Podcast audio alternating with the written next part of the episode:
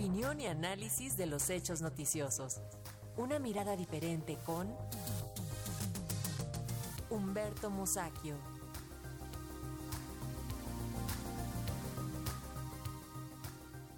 El escandalito político de las últimas semanas es el libro de una señora que fue pareja de un eh, personaje, un funcionario muy cercano al presidente de la República.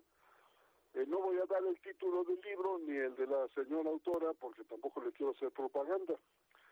En esas páginas se afirma que Andrés Manuel López Obrador recibió miles de millones de pesos para sostener su campaña política de muchos años.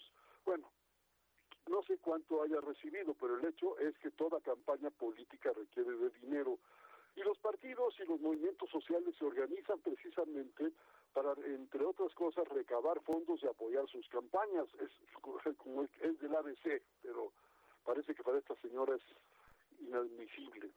Bueno, pues según la autora, el secretario particular del mandatario, Alejandro Esquer, ha sido el encargado de manejar eh, al equipo que colecta y reparte los dineros, tarea que supuestamente realiza Gabriel García Hernández, quien habría recibido aportes del gobierno capitalino, de la Asamblea Legislativa del Distrito Federal, del Metro, de los gobiernos estatales en manos antes del PRD y ahora de Morena, así como de empresarios que han firmado ventajosos contratos y entre ellos cita los nombres de Miguel Rincón Arredondo, David Daniel y José María Riobó, funcionarios como Mario Delgado, que fue secretario de Finanzas del Departamento del Distrito Federal y que hoy es operador de AMLO en Morena, es el dirigente de Morena y bueno, pues sigue las instrucciones de su jefe, y Octavio Romero Oropesa, que es actualmente el director de Pemex.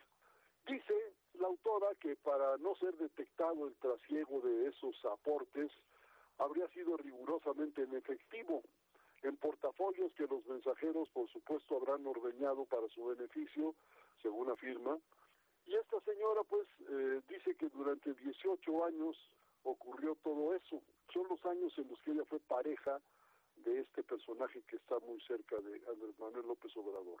La historia, por supuesto, de confirmarse, lo que veo como muy difícil, sería el fin de la carrera de Andrés Manuel López Obrador y de varios de sus colaboradores, pero de no probarse las acusaciones, el caso puede terminar en una condena judicial por difamación, aunque eso sí, la autora habrá vendido muchos ejemplares, pues le están dando un vuelo tremendo, y por derechos de autor ganará lo suficiente para contratar buenos abogados, porque puede acabar en la cárcel, hay que decirlo claramente. No creo que el gobierno, algún personaje del gobierno intervenga en esto, no no creo que, eh, que sea su papel.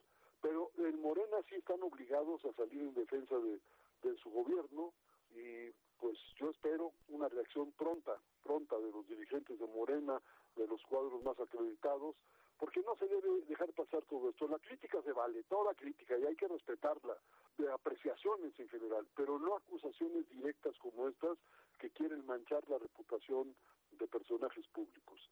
Eso pienso. Cárcel si hay difamación.